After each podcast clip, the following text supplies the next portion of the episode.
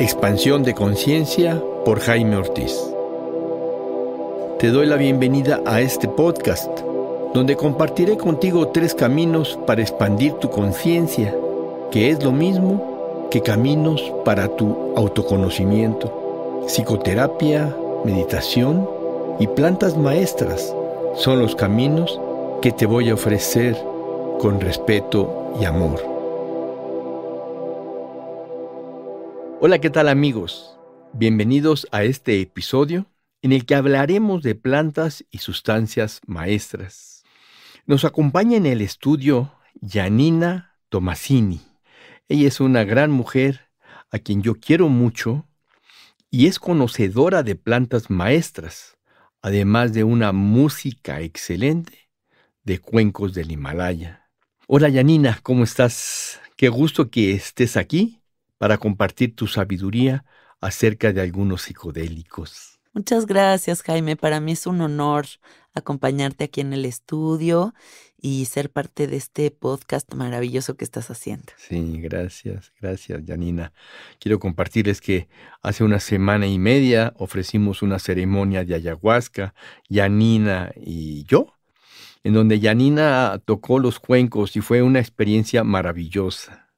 Gracias, eh, tenemos que repetirlo, Yanina. Sí, definitivamente. Yo creo que ahí abrimos una puerta importante y la cosa ahora es seguirle, ¿no? Me encantó. Sí. Yanina, ¿cómo ves si dividimos nuestra entrevista en diferentes apartados para no confundirnos y no mezclar diferentes plantas? Eh, primero, ¿qué te parece si hablamos del bufo alvarius, que aunque no es una planta, sí es una sustancia que nos ayuda mucho en nuestro autoconocimiento?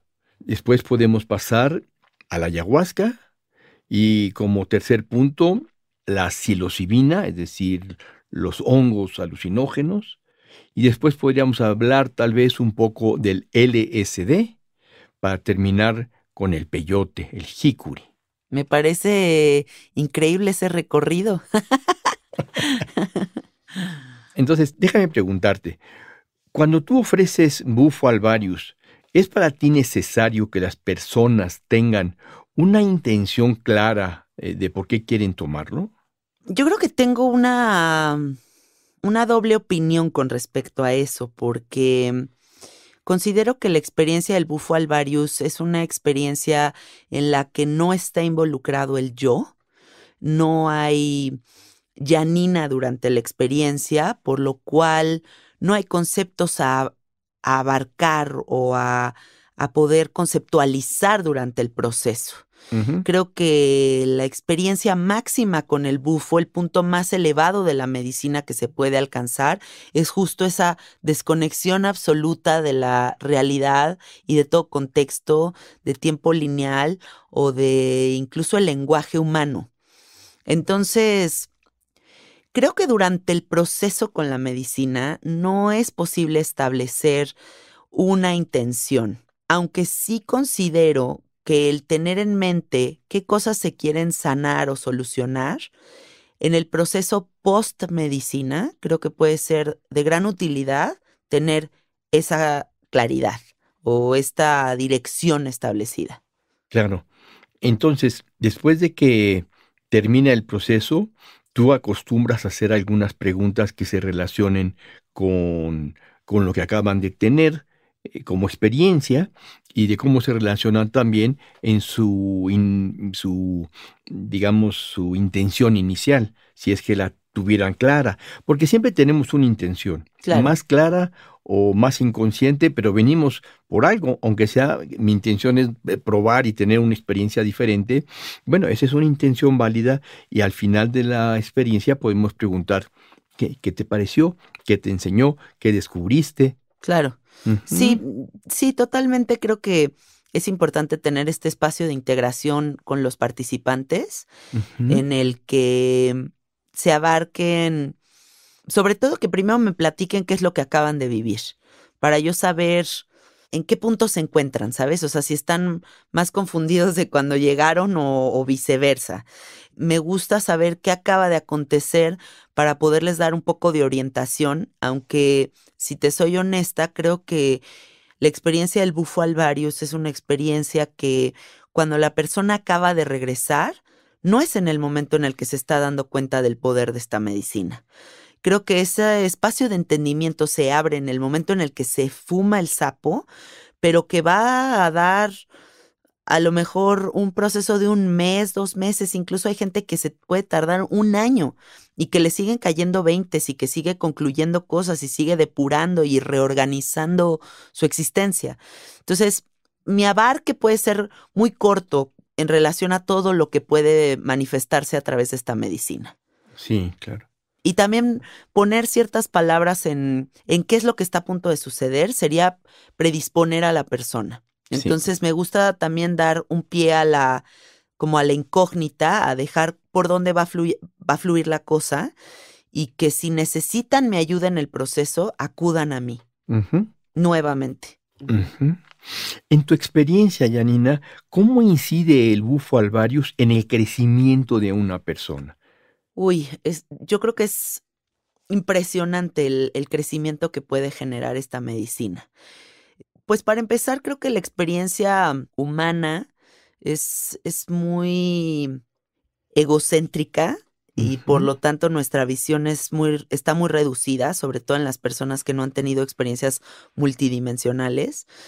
Y esta visión tan corta hace que el individuo no pueda crecer o ver más allá de su nariz, ¿no? Yo eso es lo que puedo ver en muchos de los participantes, que a lo mejor y una depresión y una ansiedad que los ha acompañado por muchos años, tenía una solución rápida, pero no ha tenido la esa visión para salir de ahí.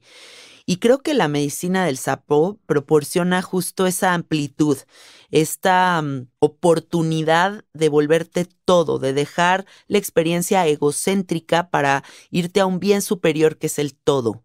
Y que desde esta amplitud puedas concebir como todos esos esas limitantes que has establecido son creación de tu propia mente y que así como lo construiste también lo puedes deconstruir y empezar de nuevo. Entonces, este espacio neutral, por decirlo de algún modo, creo que es fundamental para la salud de cualquier individuo. En tu experiencia, ¿tú recomiendas una sola toma, tres tomas, una serie de tomas, de tal manera que la persona pueda seguir un proceso de desarrollo emocional? ¿Cómo lo recomiendas tú? Yo creo que eso varía muchísimo en cada uno de los participantes. El humano es como una cebolla, tenemos muchas capas a traspasar. Y, mm, y, eso haciendo como una analogía también de la, de la misma mente, de la estructura mental. Habrá quien en la primera ocasión que fume bufo alvarius logre traspasar todas esas capas y llegue al núcleo, que es la unidad, eh, la no dualidad.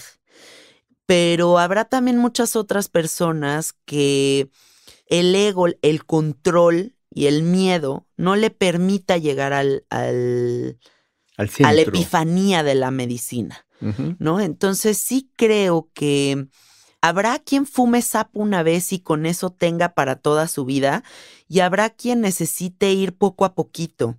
O incluso yo como facilitadora estoy muy a favor de administrar dosis pequeñas y no grandes cantidades en personas que inician su camino espiritual y de conocimiento con las plantas maestras. Porque yo le digo mucho a la gente que va conmigo que yo no puedo lanzar a un río de golpazo a una persona que nunca ha aprendido a nadar y que nunca había visto un río en su vida, que nunca había visto un río jamás, ¿no? Entonces, considero que es importante ir pian pianito. Prefiero que vayan varias veces y que poco a poco vayan conociendo la medicina y entren a este espacio sin miedo a arrojarlos de golpazo. Sí. Hasta por seguridad. Con eso quiero entender que al principio tú ofreces una dosis menor y conforme la persona va viniendo contigo, la dosis va siendo un poco mayor y en la medida que es mayor, digamos que puede entrar más profundamente? Sí, aunque no, no aplico esta, este procedimiento a todas las personas. Lo dejo muy a mi criterio, o sea, como teniendo esta entrevista previa en la que puedo saber si la persona ya tiene experiencias con otras plantas, con eh, la sensación de entrar en otras dimensiones, si tiene un trabajo personal, espiritual ya comenzado, etcétera, etcétera, etcétera. Eso va a determinar cómo voy a servir la medicina. Muchas personas consideran que la ayahuasca, el sapito, etcétera, son drogas. ¿Tú qué puedes decir a estas personas? ¿Es el sapito una droga? A mí me molesta mucho que las personas utilicen la palabra droga para referirse a las plantas, moléculas de poder o como lo, lo querramos eh, llamar, porque no va a ser nunca lo mismo una droga que sirve para desconectarse, para evadir la realidad, que una acción consciente de saber más de ti mismo, de, de autoexploración. Y por eso es que las plantas de poder, las moléculas, todas estas herramientas que están en un contexto ceremonial, no pueden estar clasificadas en una palabra como droga, que siempre va a tener una connotación tan mala, ¿no? Y, el uso de la palabra me parece importante porque si nosotros empezamos a usar las palabras correctamente para referirnos a estas plantas, vamos a quitar el estigma a nivel social. ¿Se crea una adicción? Si viene una persona y toma el sapito hoy y luego viene dentro de tres semanas y otra vez, ¿puede generar esa persona una adicción al bufo alvarius? Déjame aclarar que cuando digo bufo alvarius es sinónimo de sapito, ¿no? ¿Para sí. Mira, yo he visto muchos facilitadores de sapito que pasan de ser adictos al crack o a diferentes sustancias de completa desconexión y de, de, destrucción, yo me atrevo a decir la palabra destrucción, pasan de estar en ese mundo de autodestrucción a conocer la medicina del sapo y rehabilitarse gracias a esta medicina y se vuelven facilitadores de sapo. ¿Y qué pasa? Que yo veo que todos estos facilitadores, cada vez que sirven la medicina del sapo, fuman sapo. Entonces, me pregunto si pasan de una adicción destructiva a una adicción espiritual. Yo pondría esa pregunta sobre la mesa. Ajá. Segundo caso, te diría, nunca he visto a uno solo de mis pacientes, por llamarlos de algún modo, que llegue a tocarme el timbre y me diga, dame sapo porque lo necesito, necesito volverme a fumar esta cosa. Incluso yo teniendo la medicina en mi casa, que está a un paso de mi mano, nunca he despertado como de, ah, pues soy un sapito, me lo doy después de mi cafecito, ¿no? O sea, como que nunca ha sido así. ¿Por qué? Porque creo que la medicina significa algo tan fuerte y es algo tan poderoso lo que se vive en esta experiencia que se requieren pantalones para volver a entrar en este espacio de entendimiento. Entonces, si lo, si lo entendemos de esta forma, yo creo que siempre lo vamos a ver como un ritual que vamos a hacer cuando sintamos el llamado, pero no vinculado a una cuestión adictiva. Pero sí creo que hay muchos facilitadores que han pasado de una adicción destructiva a una adicción espiritual. ¿Y qué peligros existen para la salud de una persona cuando va a fumar sapo? Si la persona no tiene ninguna contraindicación con la medicina, no hay riesgo. El problema sería que el facilitador no tenga la prudencia de hacer un cuestionario previo para saber en qué estado de salud se encuentra la persona. Es importante que, por lo menos, cada quien establece las reglas de sus propias ceremonias, pero para mí es importante que no tengan afecciones cardíacas, que no estén bajo el efecto de ningún medicamento eh, antidepresivo, ansiolítico o antipsicótico e incluso si acaban de dejar los medicamentos, yo pido tres meses de desintoxicación para poder accesar a la medicina. Muchos facilitadores piden una semana para darles la medicina. Pero yo le preguntaría a todos estos facilitadores, si una persona, después de tres años, cinco años de tomar pastillas que controlaban sus emociones, lo acaban de dejar, a lo mejor y a nivel físico en una en cuestión de una semana podrían estar desintoxicados y vamos a ponerlo entre comillas. Pero yo pregunto, ¿cómo está la estructura psicológica de una persona que apenas va a empezar a conectar con la realidad sin el efecto del medicamento?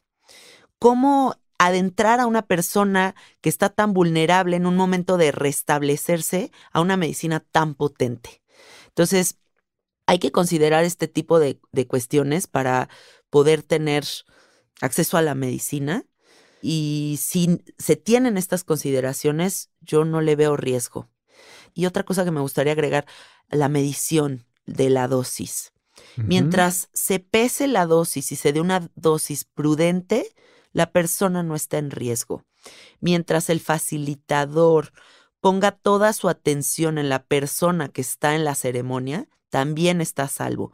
Yo no creo que un facilitador pueda garantizar la integridad de 30 individuos viajando al mismo tiempo, porque hay mucha gente que lo sirve de manera comunal. El sapito. Sí, el sapito. Oh. Yo digo, imagínate que alguien vomita boca arriba, se broncoaspira, se muere. Entonces, sí se podrían morir por la imprudencia de un facilitador o gente que ha muerto porque se los facilitan en un cenote y se ahogan. Son cuestiones a considerar, ¿sabes? Como la cuestión de la seguridad, quién te facilita la medicina y cómo te la facilita. Sí, qué bueno que lo comentas y yo, yo invito a todas las personas que nos están escuchando que si quieren tener una experiencia, se fijen muy bien con quién la van a tener y cuál es su nivel de salud, porque pueden estar arriesgando su vida. Sí. He sabido de personas que tomaban antidepresivos y los dejaron hace tres o cuatro meses, fuman el sapito y entran en un brote psicótico. Culpan al facilitador, pero en realidad los responsables de cada toma somos nosotros mismos como pacientes, como consumidores. Completamente de acuerdo. Yo invitaría también a la gente a que no oculte información, porque mucha gente dice, ay, qué exagerada facilitadora que me pide tres meses de desintoxicación. Si yo he fumado otras cosas con otras personas, he tomado ayahuasca con otros facilitadores y nada más me piden dos, tres días de desintoxicación. Pero no olvidemos que hay dinero involucrado en todo este tipo de, de prácticas y que habrá mucha gente que va a decir sí a una facilitación de medicinas con tal de ganar dinero, pero no todo el mundo se va a hacer responsable de la seguridad de todos los participantes. ¿Qué requisitos tú le recomiendas a una persona como si fuera un checklist para poder ir a tomar la medicina? Bueno, primero este paso, ¿no? El que no esté bajo el efecto de ningún medicamento ni haya estado por lo menos unos tres meses. Tres meses antes. Obviamente no hay problema con suplementos alimenticios y como ese tipo de cosas, ¿no? Igualmente, cualquier medicamento que estén tomando, yo pediría que me digan qué están tomando en este momento de la vida. Otra cosa, pediría que no haya predisposiciones psiquiátricas en la familia o enfermedades ya, ¿cuál es la palabra? Eh, enfermedades detectadas, ¿no? de, dentro de la psiquiatría. Pediría también... En la familia. En la familia. Pediría que haya seis horas de ayuno para evitar vomitar comida durante el proceso. Está muy bien vomitar saliva durante el proceso del sapo si es que el sapo te hace purgar, pero va a ser mucho más fácil la expulsión si es simplemente saliva a que si vienen con unos tacos encima, ¿sabes? Entonces pido, pido que estén eh, lo más vacíos del estómago posible Pido que no hayan fumado marihuana ese día ni el día anterior. Pido que no vayan a tomar alcohol la noche anterior también. Y creo que básicamente eso es lo que yo requiero. Lo que tú eh, les pedirías a las personas. que, vengan con ropa cómoda. Que van a venir contigo. Y bueno, que vengan con ropa con ropa cómoda porque se van a acostar, van a estar eh, relajados y si hay un pantalón o un cinturón que les está apretando, pues no la van a pasar tan bien como podrían pasarla si no tienen esa incomodidad. Exacto. ¿Y nos podrías tú contar una experiencia tuya, así algo personal, tal vez un poco, un poco íntimo, eh, en, en una experiencia de Zapito? Pues una de las experiencias más hermosas que tuve yo con el, con el sapito fue mm, en la selva de Costa Rica. Fui a facilitar la medicina por allá. Para cerrar esa semana de trabajo decidí apartar una hora para mí, porque además estuve trabajando esa semana completa adentro de la selva. Pero mm, selva adentro, les quiero decir que estaba tan adentro de la selva que en esos días no vi el cielo, porque las copas de los árboles cubren todo. Entonces estaba yo como en una dimensión aparte, ¿no? Como en esta dimensión de estar adentrado en la selva. Y dije, yo creo que es una oportunidad hermosa para también yo conectarme con mi medicina. Y la última sesión la aparté para mí. Entonces, era un lugar precioso porque además venía una cascada, como bajando por toda la selva, y en medio de este lugar había una especie de islita que se había formado con muchísimas piedras, y ese espacio lo adaptamos con muchos cojincitos y con muchas cosas para que ahí se hicieran las sesiones. Entonces me puse en medio de este lugar y fumé la medicina y en el momento en el que entró la medicina, mi mente inmediatamente empezó a atraerme a ese instante a mi madre, a mi padre, a mi hermano, a mi marido, como a mis personas más queridas. Y algo muy hermoso que me cambió la perspectiva de las cosas fue que en ese instante el sapo me habló y me dijo, Janina, ¿qué crees? Que tampoco eres eso, ¿no? Y esta frase significó para mí como un entender que no tenía por qué agarrarme de mis seres queridos para navegar en la medicina, sino que el siguiente paso era darme cuenta de que la invitación era ser parte de un todo, sin ningún tipo de aprensión emocional, eh, sin ningún tipo de vínculo con Yanina. Y en ese instante solté todas esas aprensiones y me unifiqué con el universo, me sentí parte de ese todo. Eh, yo siempre describo mis experiencias de sapo muy relacionadas como una incubadora energética que remasteriza todo mi sistema, todas mi, mis células, hasta los niveles más sutiles que no podamos ya ni comprender. Entonces simplemente me mantengo en esta especie de incubadora energética que está renovándome y me está proporcionando una nueva visión de las cosas y está como borrando todos estos loops de información que ya no necesito, los programas obsoletos que, que se mantienen aquí, que le restan velocidad al disco duro, ¿no? Del, del humano. Entonces siento como todas esas costales de papa que traemos colgando en la espalda me los va quitando y en el instante en el que empiezo a regresar nuevamente a mi cuerpo físico después de esta hermosísima reconfiguración, abro los ojos y mi animal favorito es el chango. Siempre me han fascinado los changos porque me parecen como mini humanos peluditos, como duendecitos de la selva, ¿no? Me parecen geniales. Y en toda la semana que yo estuve trabajando en la selva no vi ni un chango. Cuando yo regresé de la medicina, abrí los ojos y había alrededor de 50 changos de cara blanca, que son unos changuitos así chiquitos negros con la carita blanca, todos alrededor como si estuvieran observándome, si estuvieran conteniéndome.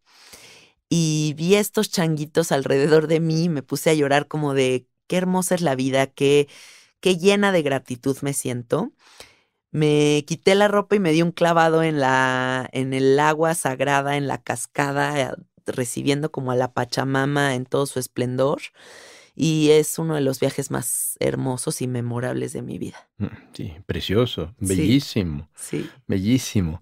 Quiero comentar algo, Janina. Quiero decirle a las personas que nos están escuchando, de verdad que tú eres una mujer que yo conozco y de todas las mujeres que conozco, eres la mujer más libre y más liviana. Yo mm. muchas veces he asociado toda esta participación que has tenido con plantas maestras y sustancias maestras con esta liviandad. Y la verdad es que me llama la atención y le recomiendo a cualquier persona que de verdad que participe en estas plantas y que alcance esos estados de liviandad y de, de, no preocupación, de no drama, de no egodrama ni con el esposo ni con nada. Veo que eres una mujer que fluyes libremente, como que flotas en un río, suavemente. Ay, qué hermoso, Jaime. Gracias. Sí, muchas, gracias. Muchas gracias por contarnos la experiencia. Muchas gracias. Gracias, claro. Vamos a pasar ahora a la ayahuasca. Cuéntanos de la ayahuasca, Janina. Ay, la ayahuasquita, pues he tenido varias experiencias con la planta. Mi primera experiencia con la ayahuasca fue como hace unos seis años, más o menos. Y fue maravillosa. Me encantó la medicina. Eh, me pareció espectacular la, lo complejo de la construcción de visuales, de ideas, de, de las cosas que puedes presenciar ahí adentro. Mm, dos años después volví a tomar la planta y tuve una de las experiencias más terroríficas de mi vida, que ahora comprendo que tenía que ser y que qué hermosura y todo. Y nuevamente dejé de tomar dos años ayahuasca y luego acabo de reconectar con la planta el año pasado, gracias a ti. Y ahora estoy en un camino muy muy comprometido con la medicina, ¿no? Como que sí estoy explorándome a mí misma de muchas formas con, con la ayahuasca y encuentro grandes virtudes en esta planta para la transformación de, del humano. Creo que si la intención de las personas es la conversación con el inconsciente, abrir la caja de Pandora de información de nuestras vidas, del árbol genealógico, del pasado y de, de muchas cosas que tenemos ahí como medio olvidadas, creo que la planta puede ser maravillosa, ¿no? Para poder entrar en estos terrenos. ¿Te gustaría ser facilitadora de ayahuasca? Sí, claro, me encantaría. De hecho, pienso que todo lo que ha pasado en mi vida ha sido para llegar ahí. O sea, como mi trabajo con el bufo y todo lo demás. O sea, todo, todo, todo, todo ha sido para llegar a esta planta que me parece la planta de las plantas, la más hermosa de todas. Sí, es mi favorita. ¿Qué te hace falta para empezar a ser facilitadora de ayahuasca, Yanina? Pues creo que considero la, la, facilitación de esta planta como la maestría y el doctorado de las facilitaciones. Me gusta mucho el trabajo que hacen una pareja con los que yo voy a hacer ayahuasca están muy apegadas al protocolo chamánico y me gusta mucho todo el trabajo que hacen como de cantos, de fuego sagrado, eh, de protecciones, de, de, rezos. Me gustaría mucho aprender como todos estos protocolos para llevarlos a cabo de la mejor forma posible y también considero que todavía me hace falta explorar un poco más con la planta en mí misma. Me gusta ser una facilitadora, por ejemplo, del sapo, que ha tenido muchísimas experiencias con esta molécula y que comprendo las etapas de la medicina, las posibilidades de la medicina, las reacciones de la gente con la medicina. Entonces, me gustaría seguir en este camino de autoexploración con la planta para llegar a un punto en el que yo pueda hacerlo de la mejor forma posible para los demás. Que tú sientas que estás lista para hacerlo. Sí, exacto, sí, completamente lista. Y también soy muy exigente conmigo en el sentido musical. Eh, estoy, estoy muy clavada con las cuestiones de la música. Creo que los cuencos, los gongs y todo este tipo de instrumentos son maravillosos para para algunas partes de la medicina, pero sí creo que los cantos medicina son fundamentales en este proceso de con esta planta. Entonces sí me gustaría como aprenderme muy bien las canciones, entender cuál, por qué, a qué hora, porque sí creo que el chamán o facilitador sí está dándole dirección a la ceremonia a través de la música. Entonces quiero saber dar esa dirección. ¿Hay algo más que nos quieras compartir de la ayahuasca? Pues sobre la ayahuasca me gustaría decir que este fin de semana que nosotros tuvimos una, una ceremonia, comprendí la planta desde otro ángulo.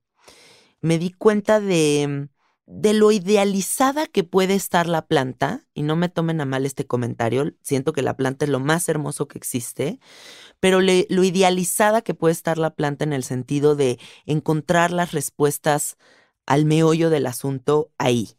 Y cómo la gente puede dejar en manos de las plantas eh, su sanación.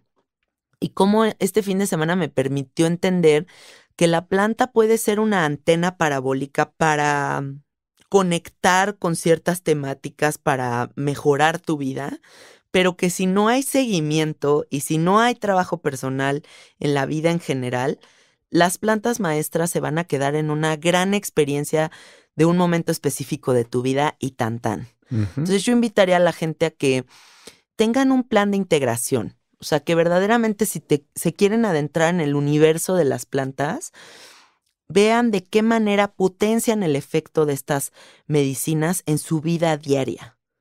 ¿Qué puedo, qué disciplina puedo yo adoptar para mejorar mi existencia a partir de que tomo la ayahuasca? ¿Cómo vuelvo este momento de mi vida a un parteaguas para mejorar todo en mí? Yo creo que eso es muy importante y eso les diría con respecto a la ayahuasca. Vamos a pasar ahora a, este, a esta sustancia conocida hace pues, ya muchos años, 50 años, que estuvo de moda por allá por los 70 con los Beatles, todo esto, ¿te acuerdas? tú estabas, no habías nacido. No había nacido, pero, tal vez en otra vida. ¿Te acuerdas que de alguna forma te enteraste de aquello? Claro. ¿Qué nos puedes decir del LSD? A mí el LSD me fascina, me encanta, se me hace, se me hace que por su proceso químico de extracción, las personas lo han clasificado como una droga sintética, ¿no? Y que a lo mejor y por eso las personas no se permiten explorar con este, con esta magnífica, ¿cómo le pondríamos? ¿Qué palabra? Si no es Medicina, medicina también. Con esta medicina tototota, porque sí es cómo redescubrir este planeta. Yo siempre que he probado el LSD, siento como si fuera la primera vez que me paro en el planeta Tierra.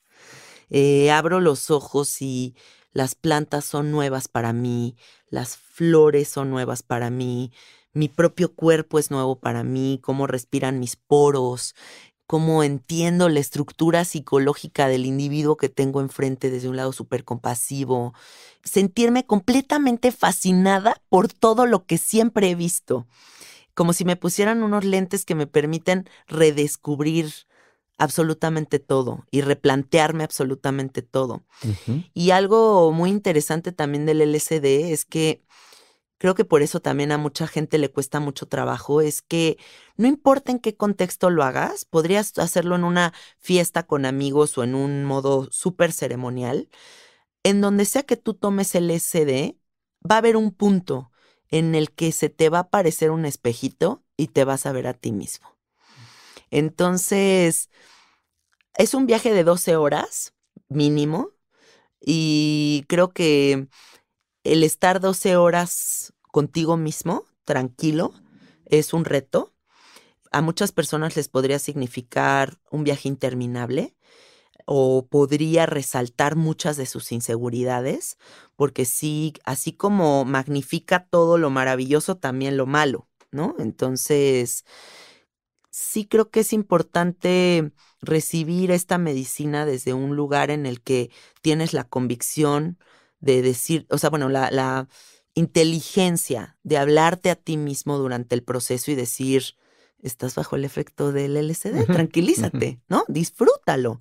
Yo siempre le digo, le digo a la gente, cualquier planta que tú consumas o cualquier psicodélico que consumas en la faz de la Tierra, te va a poner sobre la mesa el mantel, los platos, la, el platillo más delicioso, o sea, todo va a estar puesto sobre la mesa para que te la pases irreal. La contraparte es tu propia mente, su propia mente tratando de, de boicotear. Entonces, la, el reto pues es esquivar esa parte mental controladora. Ahorita que platicabas esta experiencia, sentí como esta, estar dentro de un cuadro de Alex Gray y moverte en el cuadro como si el cuadro fuera tridimensional y tuviera vida y estuvieras allá adentro.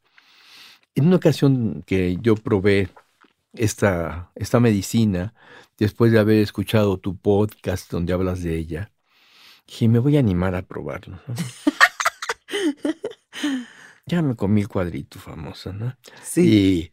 Y, entonces yo comencé y de repente una voz me dijo adentro, oye cabrón, ¿te tomas toda la vida tan en serio? Tienes tantos años, te queda tan poca vida y tú te sigues tomando todo tan en serio. Diviértete, diviértete, baila. Está la música puesta y tú aquí sentado. Y yo ya me levanté tímidamente y sí comencé a bailar y entré en un éxtasis sensacional. Sí, es maravillosa esa sensación. A mí me encanta. Y creo que, bueno, yo he tenido oportunidad de explorar el LSD en todos los formas, contextos que te puedas imaginar. O sea, sí hubo una época de mi vida en la que el LSD era mi fascinación. O sea, al grado que yo llegué a mi boda en LSD. O sea, yo dije, yo no voy a estar preocupada por absolutamente nada de la boda. O sea, voy a divertirme, voy a disfrutar, voy a flotar en mi boda. Y fue la mejor decisión de mi vida, fue hermoso, porque además llegué al altar y resulta que mi marido estaba idéntico que yo, sin planearlo. Ahí fue hasta como una confirmación de, sí somos el uno para el otro. sí, sí. sí, qué padre que lo probaste. Sí. ¿Qué le puedes decir a las personas que nos están escuchando? ¿Sobre el LCD? Sí, sobre sus peligros, sus, se puede volver una adicción, sobre esta parte que es importante que ellos conozcan. Pues sí, sí me gustaría advertirles varias cosas. El LCD es tremendamente potente. No creo que haya una salida de ese viaje en las próximas 12 horas. Entonces, hay una teoría que a mí me gusta mucho que se llama set and setting, que eso es algo muy importante a considerar en el consumo de cualquier psicodélico. ¿Con quién lo voy a tomar y en dónde lo voy a tomar? Me siento segura en este espacio, me siento contenido en este espacio. Eh, me caen bien estas personas que van a estar rodeándome en este proceso. Todo está puesto sobre la mesa para pasármela bien. Entonces, si todo está bien, yo digo, sí hazlo. Y segunda, siempre irse poco a poquito. No hay necesidad de comerse el cuadro completo. O sea, yo creo que puedes empezar a experimentar con cuartitos y ir viendo cómo te sientes.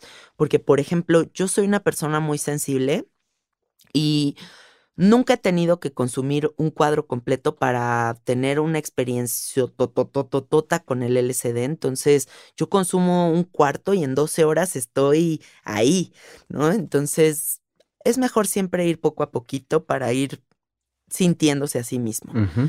Y la otra, pues, pues no dejar que la mente pensante gane, ¿no? Siempre hablarse a sí mismo, siempre decirte, relájate, o sea, te está dando la oportunidad la medicina de disfrutar, de bailar, de reírte, ¿para qué irte para el otro lado? ¿No? Y la otra, pues disfruten esas risas que da el LCD, porque esos ataques de risa son lo máximo. Bueno, a mí me dan unos ataques de risa que no puedo parar de reírme. Ya está, mi, mi marido a veces me ha dicho, ¿estás bien? Y yo, ¡ah! No puedo parar de reírme. Me encantan esas risas que produce. Qué bien, qué bonito. Muchas gracias, Janina. Muchas gracias. Vamos a entrar ahora a la psilocibina, a los hongos a los hongos de allá de, de Huautla y de toda la, de toda la sierra de Oaxaca y de muchos otros lugares donde hay cierta altitud y ahí se pueden cultivar los hongos en tiempo de lluvia. Sí. Básicamente. Cuéntanos, Jani. La psilocibina me parece, bueno, es que todo me parece maravilloso de estas, de estas plantas, moléculas, psicodélicos. Eh, la psilocibina fue mi primera experiencia psicodélica importante. Fue la primera vez que yo entré en un espacio multidimensional.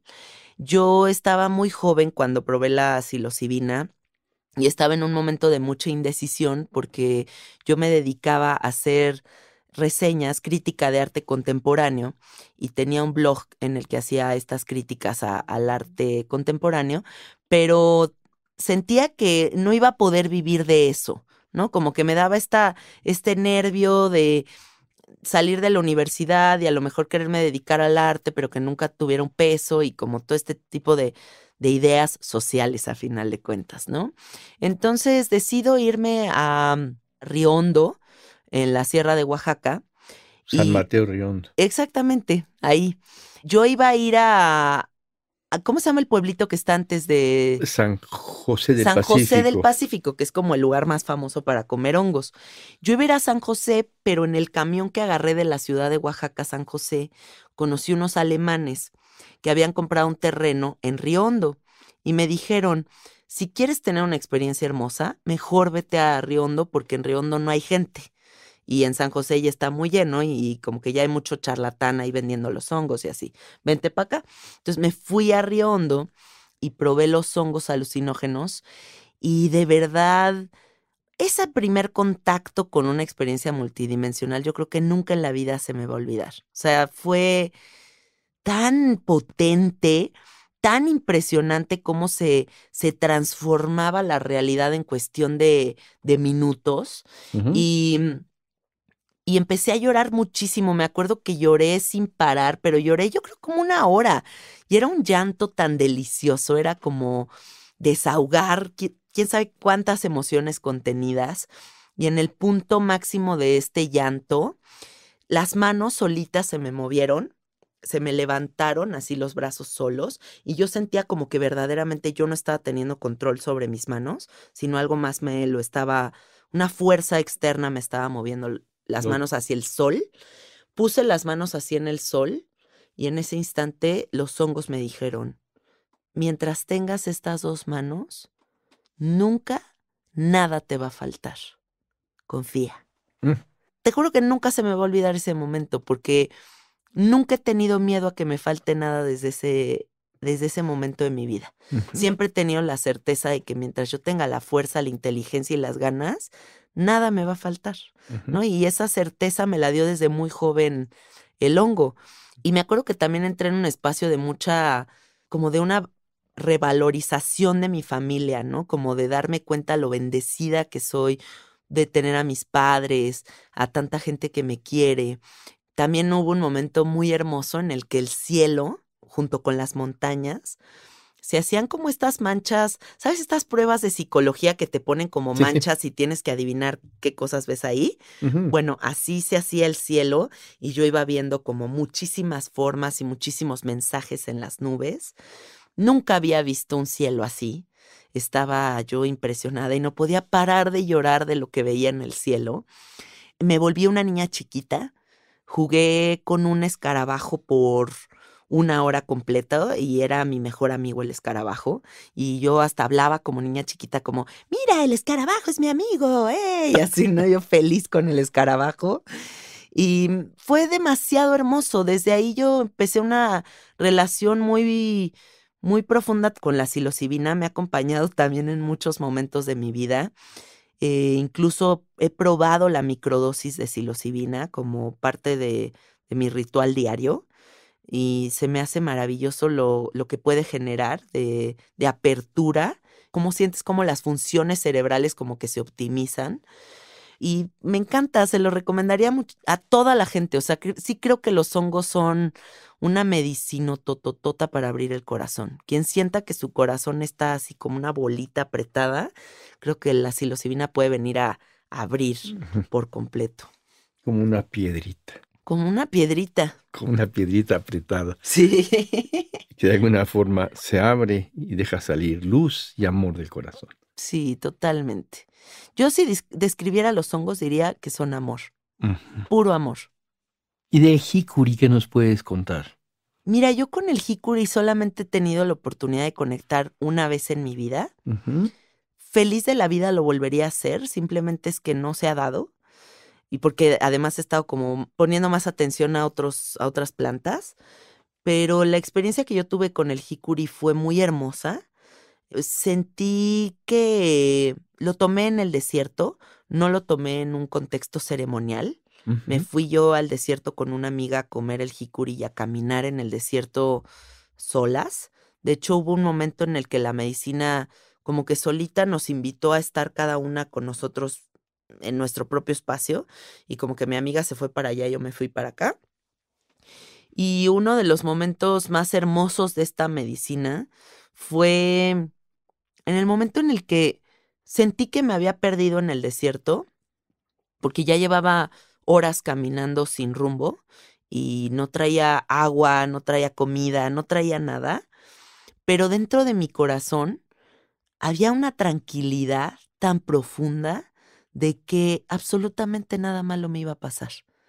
¿No? Era como una certeza de que era un momento tan perfecto y tan memorable que no iba a terminar mal. Entonces, en ningún momento el Hikuri permitió que entrara en mí la incertidumbre.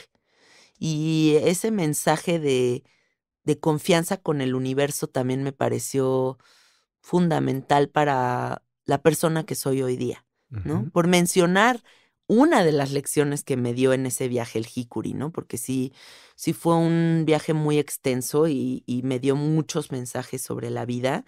También nunca voy a olvidar cómo vi el cielo ese día. O sea, las nubes eran una cosa impresionante.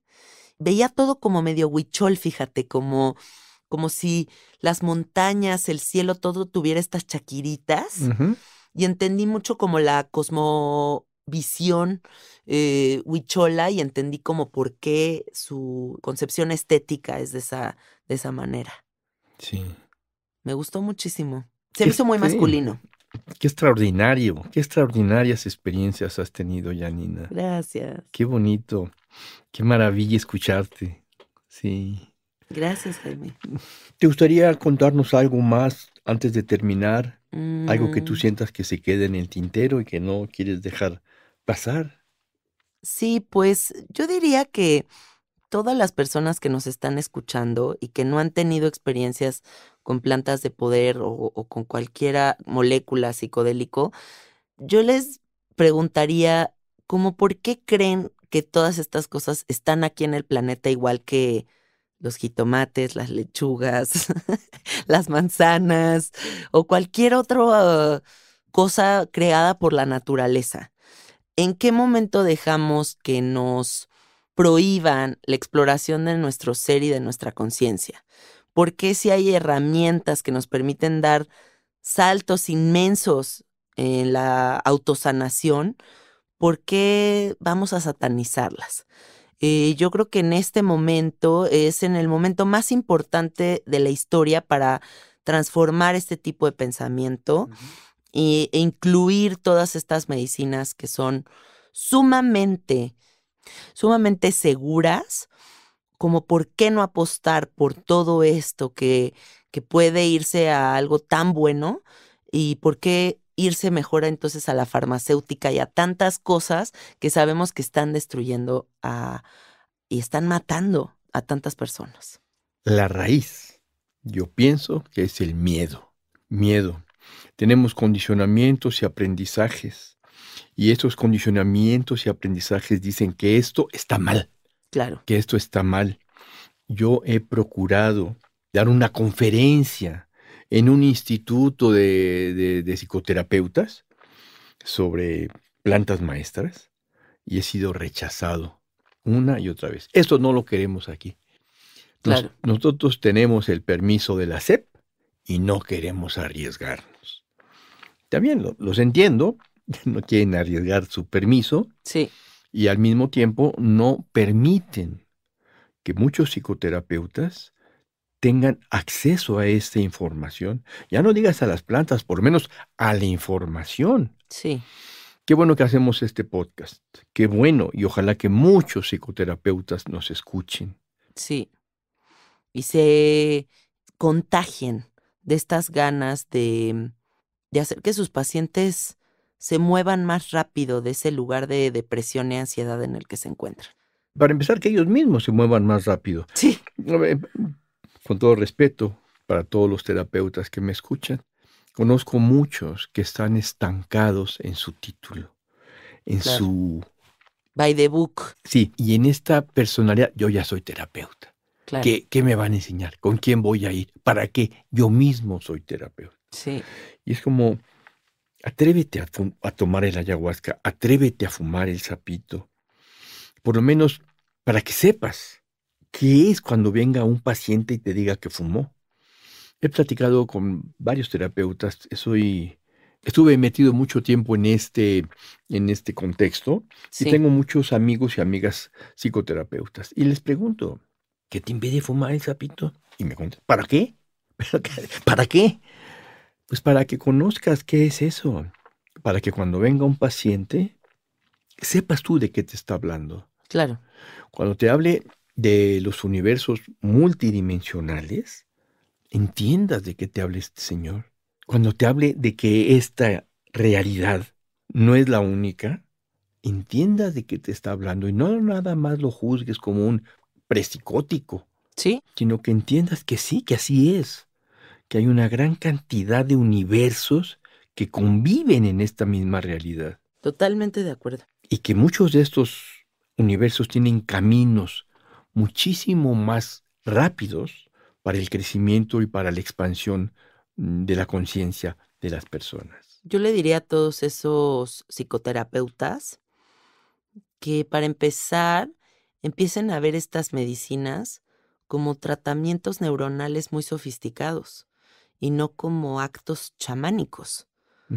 En el sapo, en la ayahuasca, puede haber involucrado un protocolo chamánico, pero no quiere decir que es un acto de chamanismo nada más. Es un proceso que tiene una comprobación científica para la mejora de la química y de los procesos mentales de cualquier individuo. Entonces, si están tan apegados al by the book y a la ciencia y a todo eso, yo les digo, lean, lean para que vean lo que se puede hacer con todas estas plantas en sus pacientes. Ahí hay muchos documentos que pueden darles una perspectiva mucho más clara del asunto. Sí, sí. De hecho, recientemente salió un libro que se llama Cómo cambiar tu mente, escrito por Michelle Polán, de la editorial Debate. Y dice ahí en el libro lo que la nueva conciencia de la psicodelia nos enseña sobre la conciencia la muerte, la adicción, la depresión y la trascendencia. Y es un libro completamente científico. Es un libro de una persona que es profesor de universidades reconocidas y que hace experimentos dentro de estas universidades. Les recomiendo a todos los psicoterapeutas que lo consulten, que lo lean. Sí, ese libro es buenísimo. A mí me encantó.